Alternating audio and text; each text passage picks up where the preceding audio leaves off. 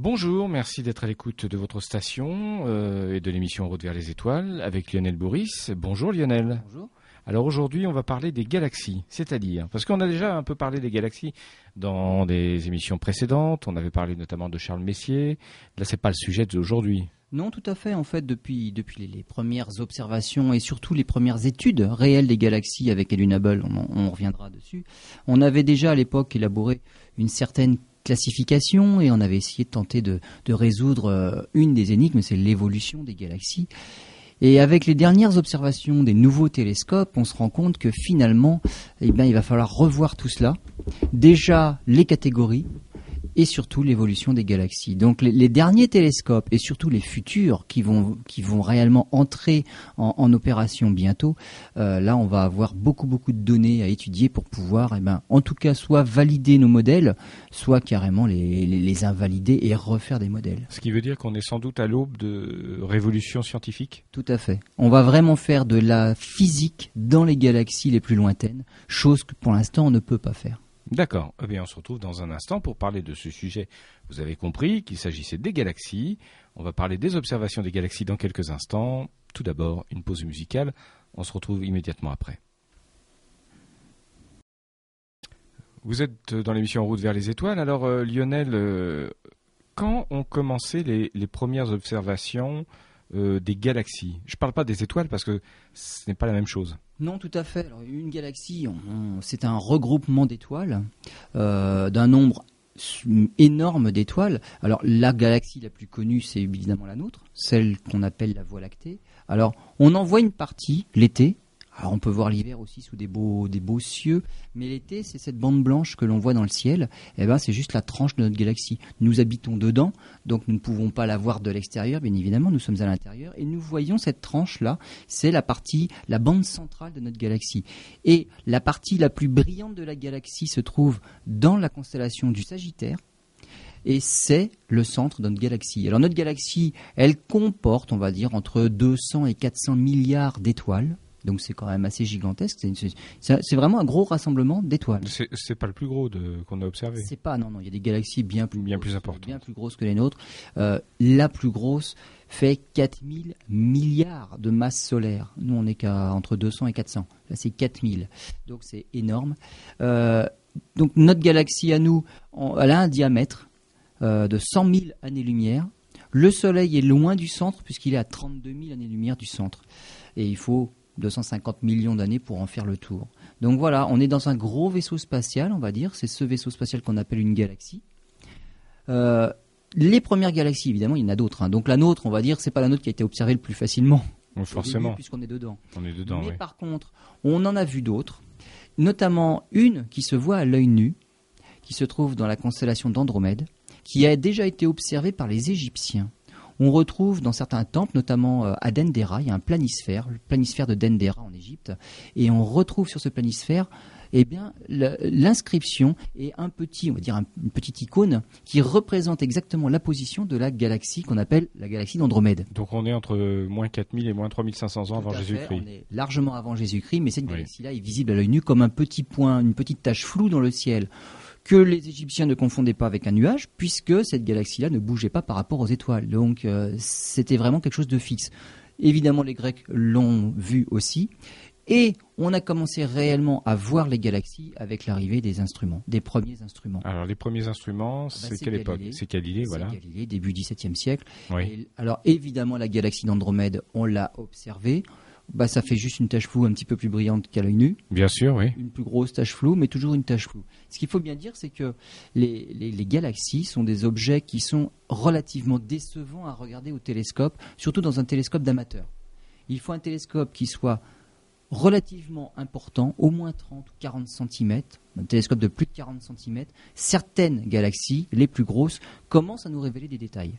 Mais la plupart des galaxies restent des petites taches floues. Donc à l'œil nu, observer une galaxie n'apporte que très peu d'intérêt, ou alors il faut un très bon site et un très bon télescope, et là on voit quand même des détails. Oui, et puis disons qu'on est plus habitué à avoir dans les revues scientifiques les vues d'artistes.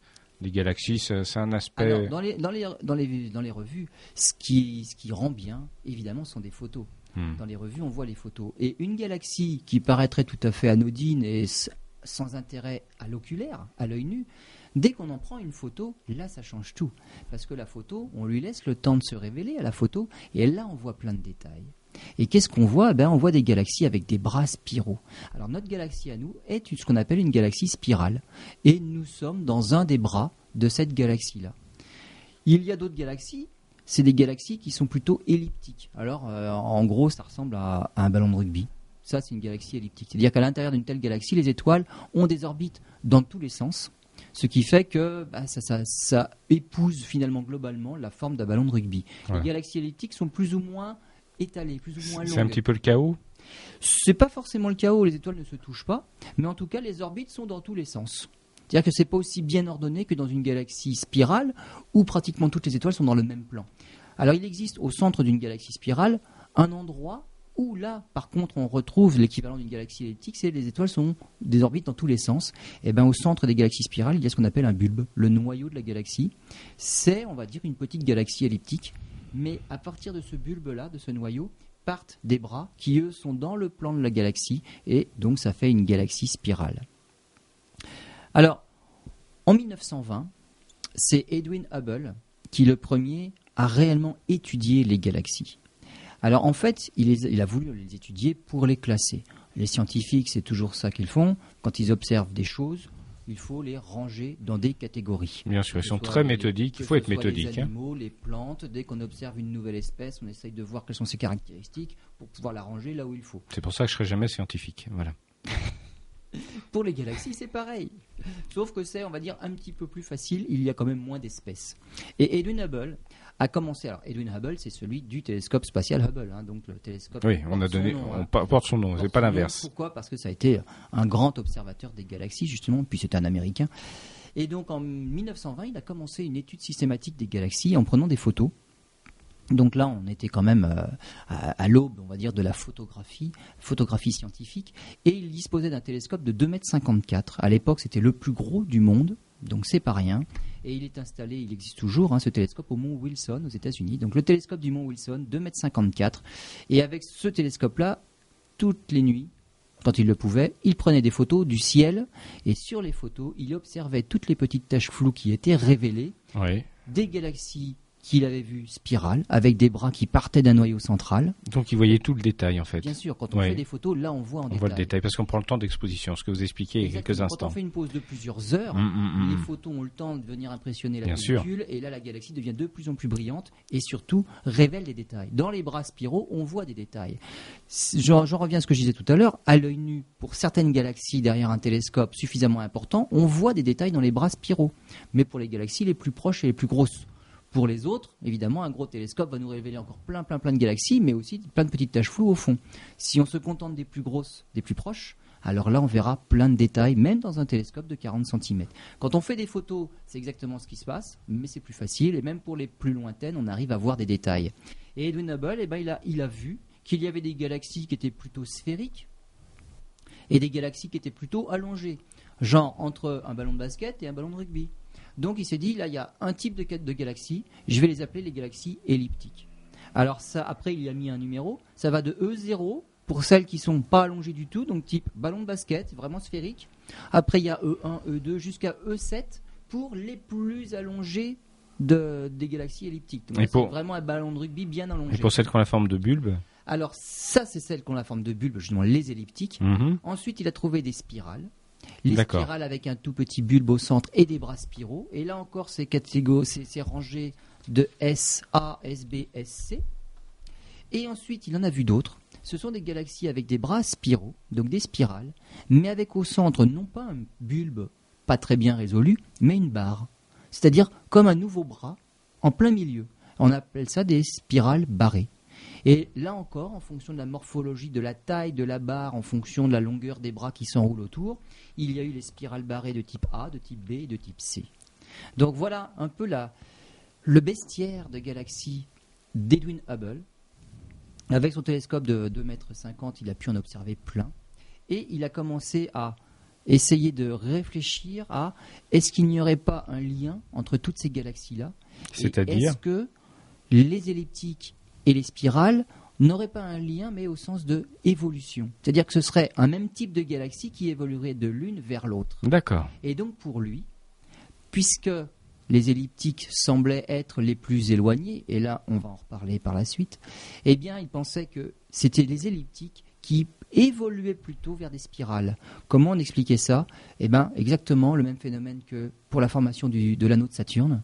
C'est-à-dire que que- des, débris qui évolueraient dans tous les sens autour d'une planète au départ finiraient par choc répété par s'aplatir le long du plan équatorial.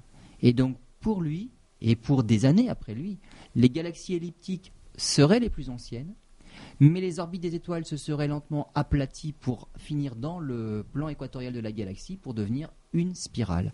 Et donc on pensait à l'époque que c'était les elliptiques qui évoluaient en spirale. Donc, euh, d'accord. Alors, euh, si vous dites ça de cette façon, c'est c'est que ça ne s'est pas forcément vérifié. Pas forcément. Pas forcément. Je voulais juste euh, vous poser une question et faire ouvrir une parenthèse euh, par rapport à- aux formes des galaxies que vous venez de, dont vous venez de nous parler. On s'aperçoit qu'il y a une, euh, il y a une constance. Alors, est-ce que on, on observe les mêmes euh, types de, de galaxies partout? Est-ce que c'est un mode d'organisation? Qui est avéré ou est-ce que parfois on a des surprises, euh, c'est le cas de le dire, surprenantes si je puis m'exprimer ainsi? Alors, il y a des surprises. Et d'ailleurs, Hubble était bien embêté. Et il a rangé ces galaxies un petit peu surprenantes euh, dans la catégorie des irrégulières. Oui, c'était une, c'est un fourre-tout quoi. Voilà, c'était un fourre-tout. C'était celle qui n'avait pas de forme particulière. En tout cas, Mm. pas elliptique et puis pas spirale non plus. Ouais. Donc là, il y a eu la catégorie des irrégulières. Et donc voilà, la catégorie fourre-tout, comme on, comme on vient de dire. Et celle-là, il n'a pas pu les, les accrocher aux autres. Donc il y a eu une nouvelle catégorie. Évidemment, c'est dans les irrégulières qu'on a trouvé les, les plus bizarroïdes. Les plus intéressantes aussi, sans doute. Et oui, parce qu'en fait, on verra par la suite, parce que là, ils ne savaient pas du tout pourquoi elles étaient irrégulières.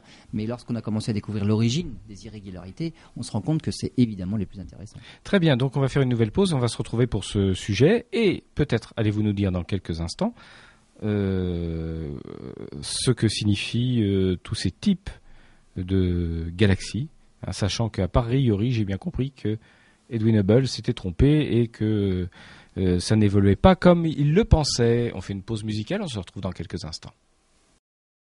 Voilà, vous écoutez En route vers les étoiles avec l'association d'astronomie Elbirio 78 en la personne de Lionel Bourris. Alors, euh, on regarde en même temps que nous vous parlons, en fait, pour ne rien vous cacher, on regarde aussi nos, chronomètres et nos montres parce que si on se laissait vraiment aller, on y passerait des heures et l'émission ne durerait pas une heure, mais environ une heure et demie à, deux heures. Voilà. Donc, faut rester raisonnable quand même. Les bonnes choses ont toujours une fin. Donc, alors, cela étant dit, euh, il y a quelques instants, Lionel, vous nous parliez effectivement des, des différentes formes euh, trouvées euh, par Hubble, euh, formes de galaxies, de son fourre-tout, c'est-à-dire des catégories de galaxies régulières, donc qui n'ont pas des formes euh, classiques et habituelles, ouais, particulières, c'est le cas de le dire. Et puis, euh, moi, il y a une question que je souhaiterais vous poser quand même. On observe ces galaxies, qui sont donc pour certaines très lointaines, puisque euh, à l'œil nu, notamment, vous parliez des Égyptiens lors de la première partie, ben, c'était un petit nuage pour eux, hein, Tout simplement. Celle-là, c'est une des plus proches. Voilà, Deux c'était millions une- d'années-lumière. 2 millions d'années-lumière. Alors justement, vous me parlez de 2 millions d'années-lumière, ça veut dire que on observe des phénomènes qui se sont passés ouf, il y a Exactement. très très Alors, longtemps. Voilà, ça c'est quelque chose qu'il faut vraiment avoir à Et, l'esprit. et- et la fin de ma question, c'est, à mon avis, si on parle de ce sujet, c'est que ça va sans doute avoir une influence sur la forme de la galaxie. Alors oui, sur son évolution, sur le rangement, sur euh, plein de choses en fait. Et il faut comprendre que quand on regarde dans l'espace, on ne voit jamais l'espace en direct. C'est-à-dire que il faut quand on quand on voit un objet, et là ça va être la palissade, quand on voit un objet, c'est que la lumière est arrivée jusqu'à notre œil, jusqu'à notre Oui, rétine. bien sûr. Donc voir quelque chose, c'est que sa lumière est arrivée jusqu'à nous. Si la lumière d'un objet ne nous arrive pas, par définition, on ne le voit pas. Donc ça paraît idiot, mais il faut rajouter à ça, c'est que la lumière met un temps certain à parcourir cette distance-là. Voilà, ça n'a rien à voir avec le sketch de Fernand Reynaud. hein. Non. Un temps certain. et lorsque la lumière nous arrive, eh bien, elle est partie de l'objet en question il y a un certain temps.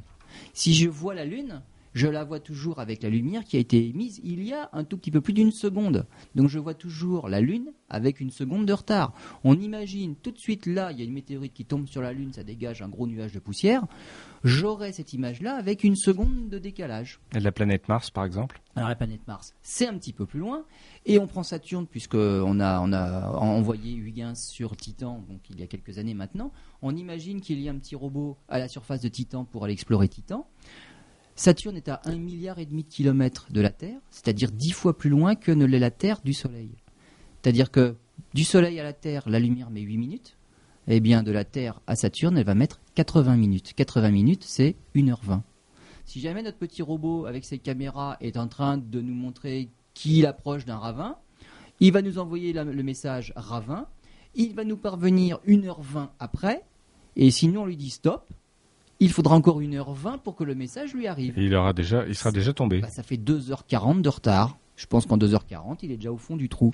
Donc, on voit bien que la lumière met un certain temps. La, là, j'ai parlé de message. La lumière, toutes les ondes électromagnétiques, que ce soit la lumière, que ce soit la radio, tout ce qu'on veut, ça voyage à la vitesse de la lumière qui est de 300 000 km à la seconde.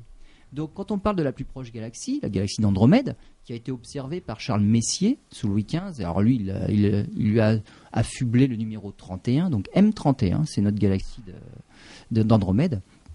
Quand on l'observe le soir, eh bien on la voit telle qu'elle était il y a 2 millions d'années. Alors, pour situer, c'est comme si on observait la naissance des hominidés, des, ancêtres de l'homme. À peu près, voilà. C'est l'âge de Lucie, c'était 3 millions et demi, on va dire. Enfin, c'est les, les, australopithèques, c'est les premiers. Voilà. 2 millions d'années. On peut observer bien plus loin. On a des galaxies qui sont à 100 millions d'années-lumière. C'est-à-dire que quand on les voit le soir, on les voit telles qu'elles étaient il y a 100 millions d'années. Là, on est en plein chez les dinosaures. Et on a d'autres, des galaxies qui sont à des milliards d'années-lumière. Et là, on les observe presque telles qu'elles étaient, mais avant que la Terre soit née. Donc une galaxie qui se trouve à 6 milliards d'années-lumière, ce n'est que la moitié de l'âge de l'univers. La Terre n'était même pas formée lorsque la lumière de cette galaxie est partie. C'est intéressant ce que vous dites, parce que à la rigueur, si sur d'autres planètes on observe notre galaxie, l'image qu'ils ont de notre galaxie n'est pas celle qui existe aujourd'hui.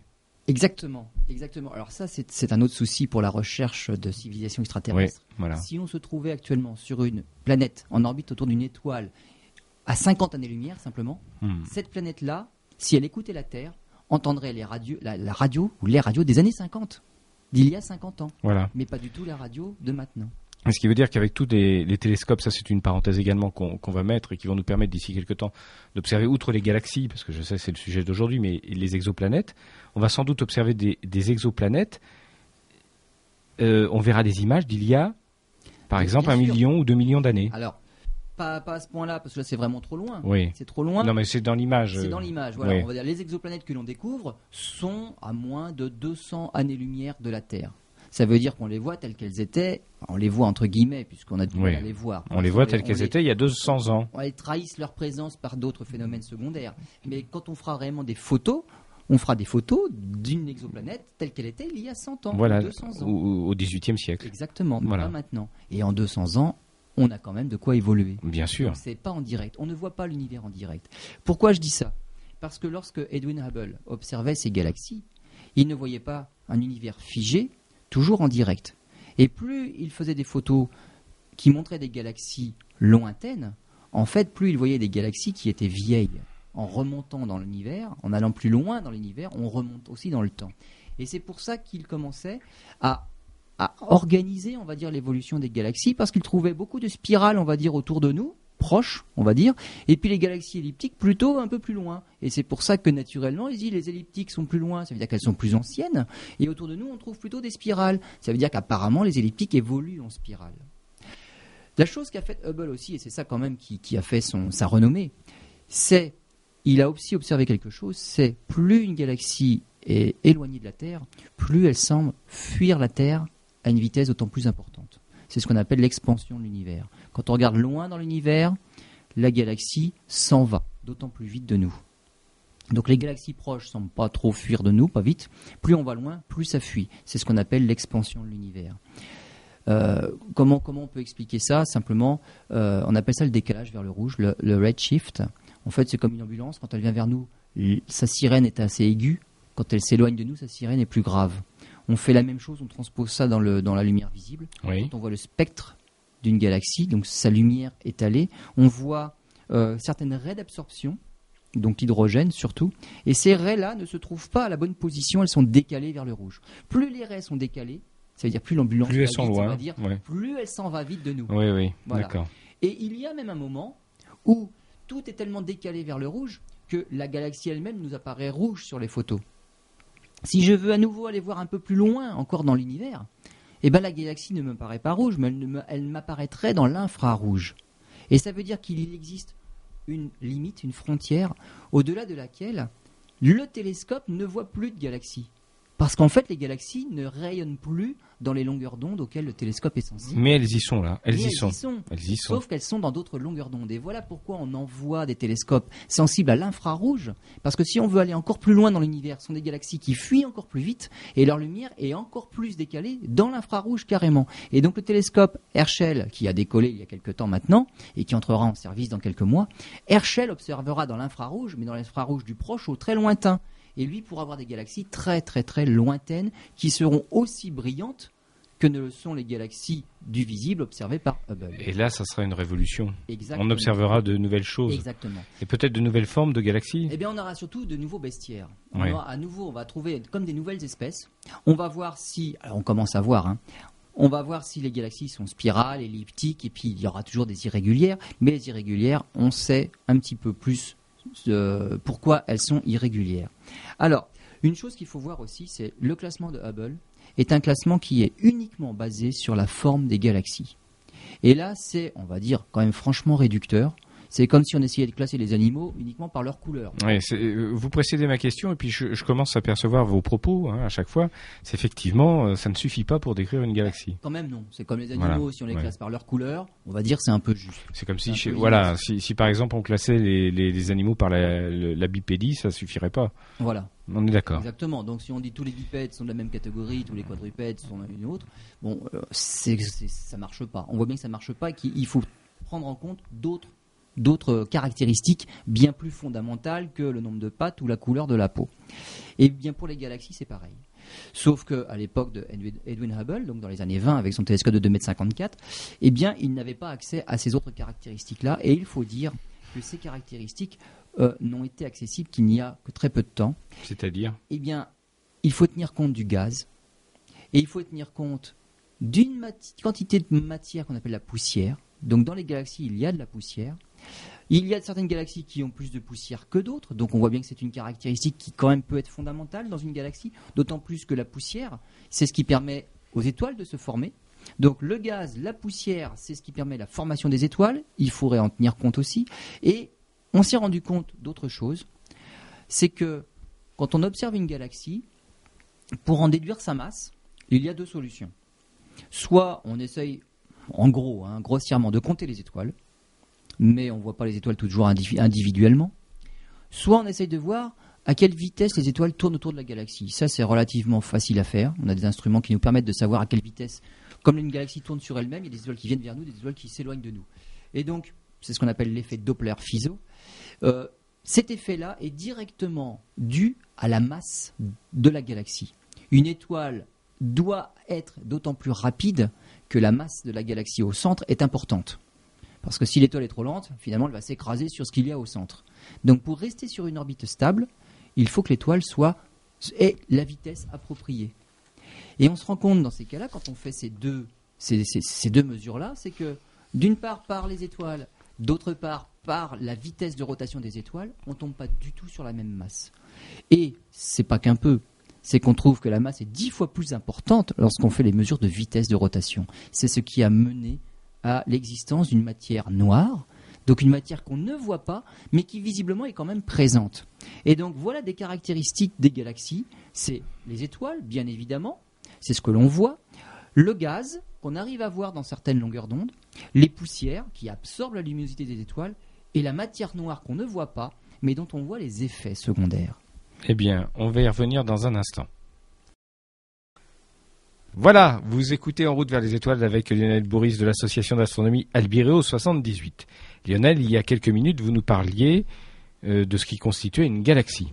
On est bien d'accord Exactement, des caractéristiques. Voilà, vous étiez entré dans une démonstration euh, qui illustrait bien que pour caractériser une galaxie, il ne suffit pas de s'en tenir aux, observations de Hubble, qui s'était basé sur euh, la forme uniquement, mais sur les étoiles, le gaz, la poussière et la matière noire. Voilà. voilà. Alors, on n'avait pas terminé il y a quelques instants, puisque vous étiez au milieu du guet, dirais-je, hein, puisqu'il y avait encore plein de choses à dire.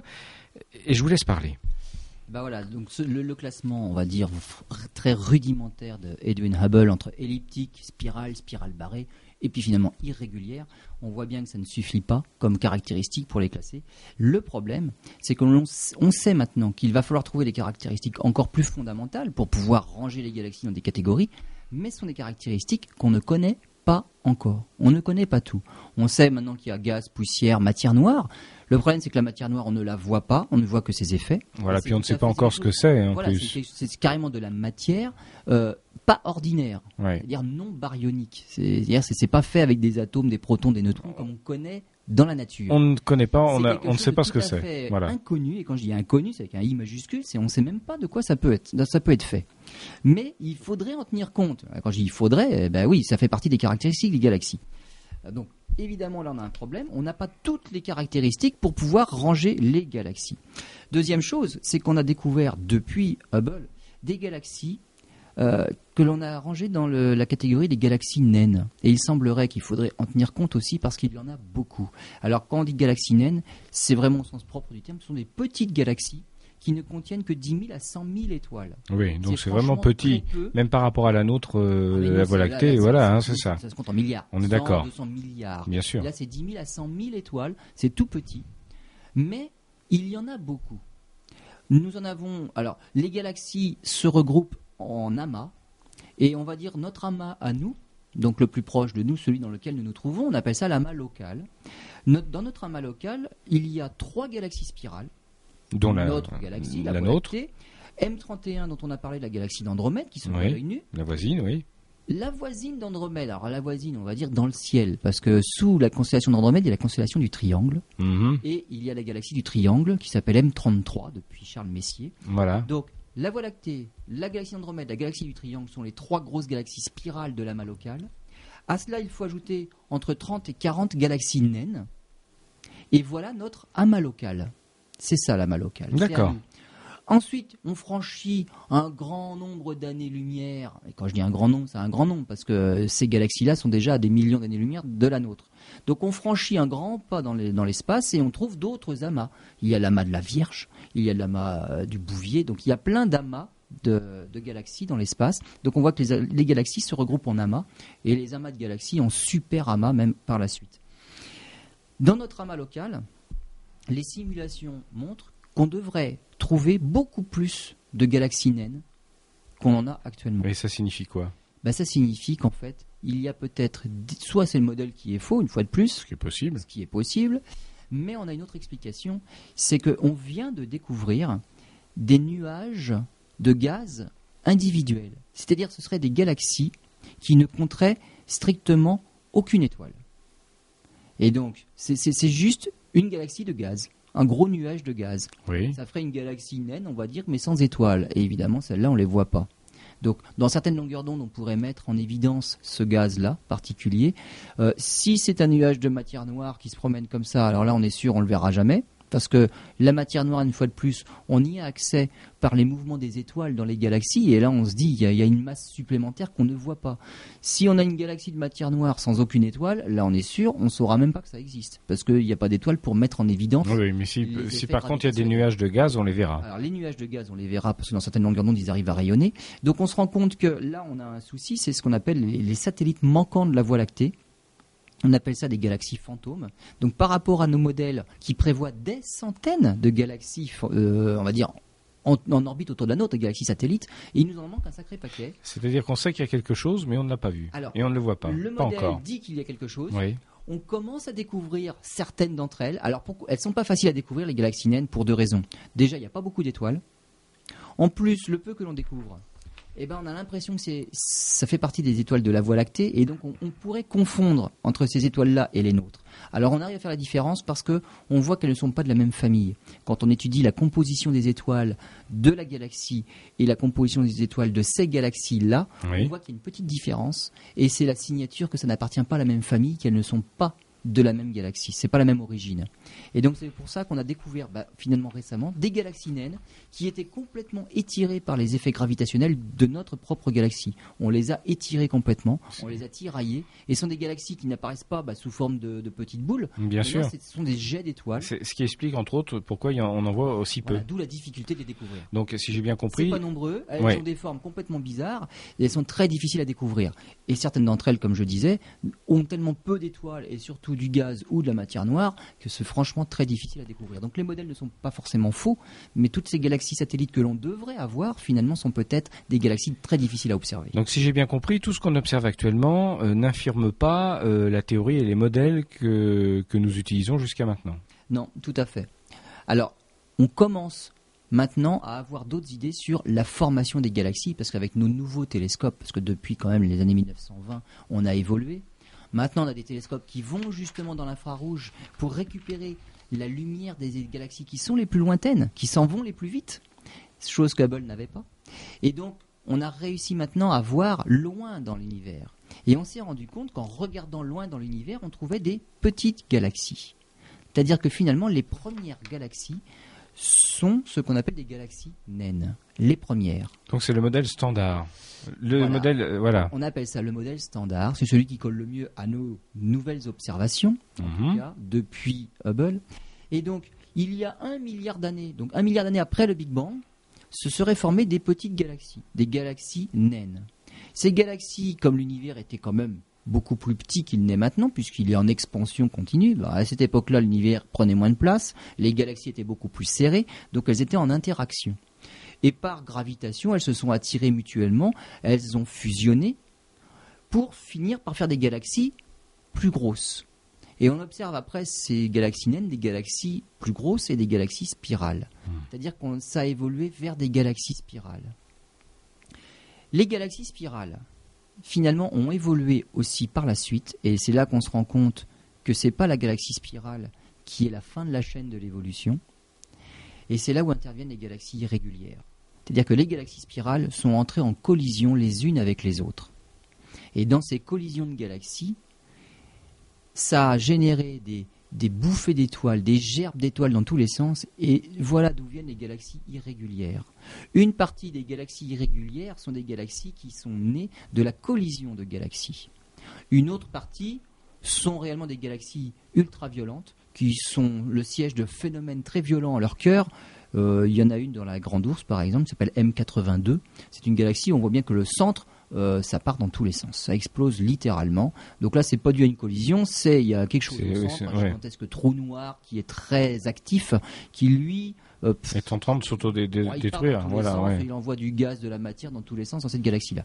Mais la plupart des autres, qui ont des formes, franchement, mais alors c'est magnifique. Hein. Il y en a, on leur donne des noms, la galaxie des antennes, parce que ces deux galaxies spirales qui sont entrées en collision, ça fait des gerbes d'étoiles, et quand on regarde, on dirait franchement qu'on voit la tête d'un insecte avec deux antennes qui partent.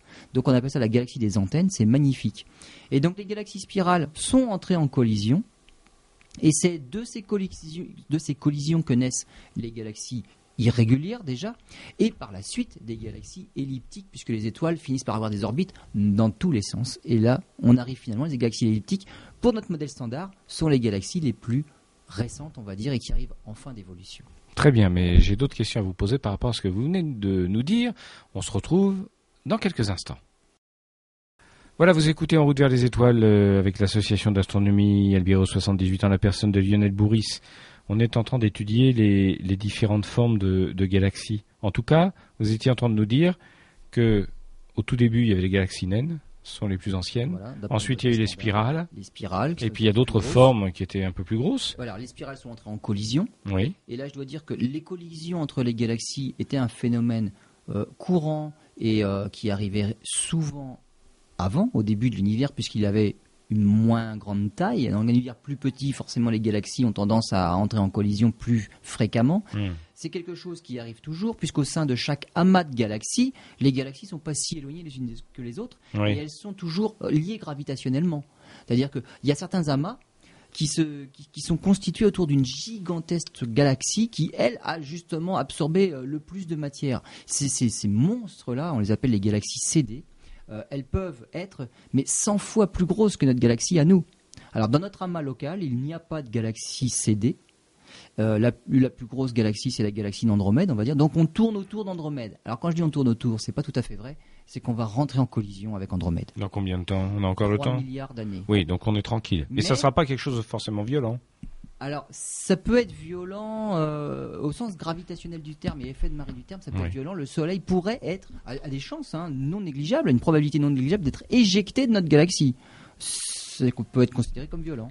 Oui, On suivrait, hein. On suivrait la Terre, suivrait autour du Soleil, mais on serait plus dans la galaxie, on serait éjecté. Voilà. Donc il ferait, il ferait jour pareil, on aurait chaud pareil, on va dire. Parce que quand je dis 3 milliards d'années, ça veut dire que ça arriverait avant la fin de la vie du Soleil. Oui, oui, bien sûr. Le Soleil, il a encore 5 milliards d'années à vivre dans sa forme actuelle. Là, la galaxie d'Andromède vient nous, alors nous percuter, là je m'expliquerai, mais elle vient nous percuter dans 3 milliards d'années seulement. Alors quand je dis percuter, c'est qu'il y a tellement de place entre les étoiles dans une galaxie que lorsque deux galaxies s'interpénètrent, les étoiles n'ont aucune chance de se percuter. Il n'y a rien qui se touche. C'est-à-dire qu'au au maximum de l'interpénétration entre les deux galaxies, au- à l'endroit où les étoiles sont les plus denses, donc dans le, le noyau des galaxies, eh bien finalement, ce serait à peu près comme répartir trois balles de golf sur la surface des États-Unis. Voilà, donc on est les tranquille. hein. Ouais. Les étoiles ne se toucheront pas. Hmm. Mais par contre, elles auront des effets de marée les unes sur les autres. Et là, il y aura des gigantesques effets de marée avec le passage de la galaxie d'Andromède à travers la nôtre. Et là, il y a une chance, comme je disais, non négligeable, pour que dans cet effet de marée-là, on soit carrément éjecté de notre galaxie. Voilà, mais ça ne changera pas grand-chose. l'avoir du dessus. Voilà, ça changera pas grand-chose. On aura notre système solaire, mais qui sera un peu tout seul, quoi. Voilà, notre système solaire qui sera ailleurs. Hmm. qui sera toujours dans l'espace, mais plus dans notre galaxie. Bon, ça fait partie des, on va dire, des scénarios. C'est pas obligé, mais ça peut, ça peut exister. Donc on a, on a ces galaxies-là qui, qui entrent en collision. Et euh, donc, c'est pour ça que, on va dire, maintenant ça arrive de moins en moins. Pourquoi? Parce que l'univers devient de plus en plus grand. Avec l'expansion de l'univers, les galaxies finissent par s'éloigner les unes des autres, les amas sont de plus en plus éloignés les uns des autres, et lorsque localement, nous dans notre amas local, on aura fait notre collision, eh ben, une fois que c'est fait, euh, il n'y en aura pas d'autres, parce que de toute façon, on n'aura plus d'autres candidats pour venir nous rentrer dedans, parce que les plus proches candidats seront déjà beaucoup trop loin. Donc ce sont des phénomènes qui arriveront de plus en plus rarement, et finalement des phénomènes qui n'arriveront plus. Alors on s'est rendu compte d'une chose aussi, c'est qu'entre ces amas de galaxies, il existe des filaments de matière. Donc des, gros nuages de gaz, des réserves de gaz organisées en filaments qui sembleraient alimenter les galaxies. Donc là, on a, trouvé là aussi euh, une, manière de, de pouvoir euh, donner du gaz aux galaxies, parce qu'il faut savoir c'est que c'est le gaz, sont les poussières qui permettent aux galaxies de vivre. Il faut des nuages de gaz et de poussière qui se condensent, qui se contractent pour donner Mhm. naissance aux étoiles Hmm. tant que dans une galaxie, il y a du gaz, il y a de la poussière, et il y a de quoi mettre en mouvement tous ces nuages de poussière, et là, ça pourrait être simplement l'explosion d'une grosse étoile à proximité. C'est-à-dire que la fin de vie d'une étoile peut engendrer, par onde de choc, la naissance d'une autre étoile. On sait maintenant, pratiquement sûr, on en est sûr, que le Soleil est né à la suite de l'explosion d'une étoile juste à côté du système solaire. Il y a des éléments radioactifs que le Soleil n'a pas encore fabriqués, et lorsqu'on analyse justement ces éléments radioactifs-là, on peut savoir à quelle période ils ont été générés, et ils n'ont plus être générés que dans l'explosion d'une étoile massive. Donc si on les trouve maintenant sur Terre, c'est que juste avant notre formation, il y a une étoile qui a explosé, et on pense que cette étoile-là, l'onde de choc de cette explosion, a justement mis en branle notre euh, nuage de gaz local qui a qui s'est condensé et qui a donné naissance notre Soleil et à toutes les planètes. Donc on voit bien que la fin de vie d'une étoile peut enclencher la naissance d'une autre. Donc voilà. Alors jusqu'où va ce phénomène-là? Eh bien, eh bien jusqu'à temps qu'il n'y ait plus de gaz. Et ça arrivera forcément un jour. Ça arrivera forcément un jour. Mais et ça arrive. Alors, c'est là où notre modèle standard dit que l'on finit par les galaxies elliptiques. Parce que dans ces galaxies elliptiques-là, on n'observe pas de poussière, on n'observe pas de gaz. C'est quelque chose de propre. Donc, une des caractéristiques, on va dire, des galaxies spirales. On observe vraiment de la poussière dans la, bande équatoriale, du gaz au centre, du, un halo de gaz autour. Donc, on voit que les galaxies spirales ne sont pas des galaxies mortes. Ce sont des galaxies qui sont vivantes. Les galaxies elliptiques, d'après le scénario, sont des galaxies qui sont déjà arrivées en fin de vie. Et donc, les étoiles ont beau arriver en fin de vie, il n'y a plus assez de matière pour en générer d'autres. Et finalement, les étoiles vont mourir de leur propre mort et il n'y aura plus de nouvelles générations. Donc, dans les galaxies elliptiques, ça vient vraiment à la fin de notre modèle standard. C'est la fin de vie des galaxies. Maintenant, est-ce que toutes les galaxies spirales vont évoluer en galaxies elliptiques? Ça, rien n'est moins sûr. Est-ce que ça, alors ça se vérifie systématiquement En tout cas, jusqu'à maintenant, on a pu vérifier ce phénomène. Ben voilà, jusqu'à maintenant. Jusqu'à maintenant. Jusqu'à maintenant, parce qu'on a quand même des télescopes de plus en plus puissants. Oui. On a des télescopes qui observent justement dans les longueurs d'onde qui nous intéressent pour aller voir loin, pour aller voir ce qui se passait tôt dans l'univers. Et on se rend compte que nos galaxies elliptiques qu'on est en train de faire arriver en, on va dire, en bout de chaîne, le, en fin de cycle de l'évolution d'une galaxie grâce à notre modèle standard, eh bien on voit des galaxies elliptiques qui existent très tôt dans l'univers. Donc là, on se demande, mais qu'est-ce qu'elles font là-bas, celles-là? Oui. A priori, c'était tout à la fin de la chaîne, et là, on les trouve au début de la chaîne, pratiquement. Alors, de deux choses l'une, soit euh, le modèle standard est à revoir, c'est pas impossible, oui. soit il pourrait exister des galaxies qui évoluent tellement rapidement qu'elles finissent en elliptique, même très tôt dans l'univers. Un petit peu comme les étoiles euh, qui vont plus ou moins vite. Ben voilà, un peu comme une étoile qui, plus elle est massive, plus elle vit rapidement et elle vit, voilà. sa vie est, sa vie est très courte. Donc finalement, on observe des étoiles très tôt dans l'univers qui sont déjà arrivées en fin de vie, parce qu'elles vont vivre que quelques millions d'années. Bien sûr. Alors, ces galaxies elliptiques-là nous posent un problème. On ne sait pas trop comment les classer dans notre modèle standard.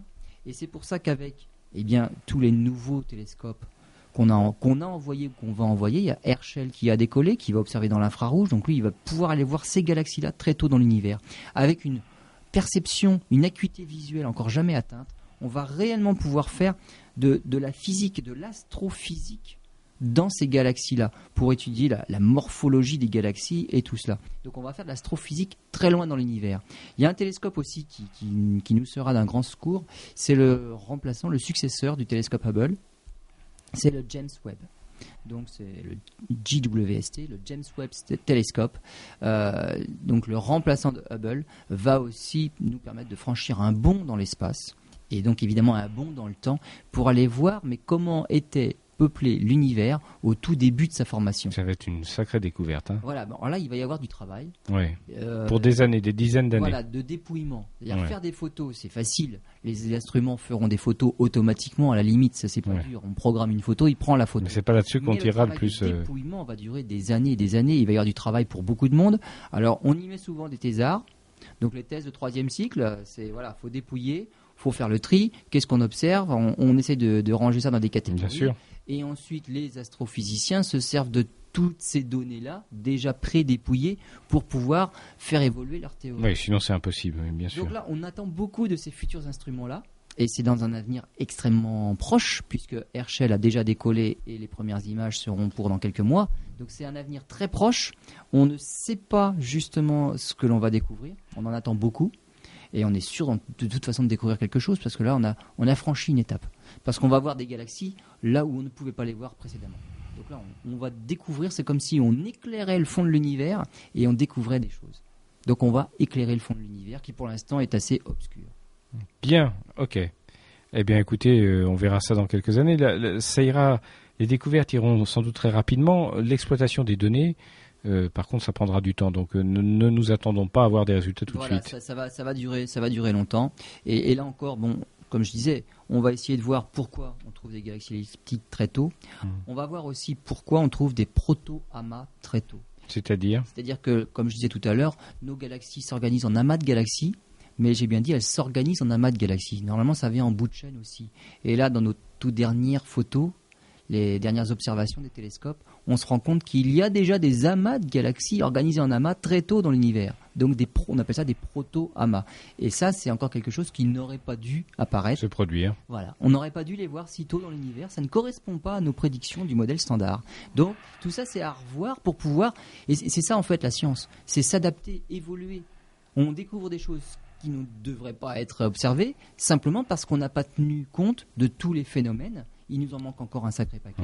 Mais comme on le disait au début de l'émission, on n'a pas toutes les caractéristiques pour pouvoir catégoriser les galaxies. Et tout cela, c'est de l'inconnu. Quand on aura tous les éléments, on comprendra pourquoi c'est comme ça. Là, pour l'instant, on n'a pas encore tous les éléments. On a beaucoup d'inconnus et des inconnus dont on ignore même l'existence. On pourra observer plus facilement des galaxies mortes? Alors, les galaxies mortes, probablement.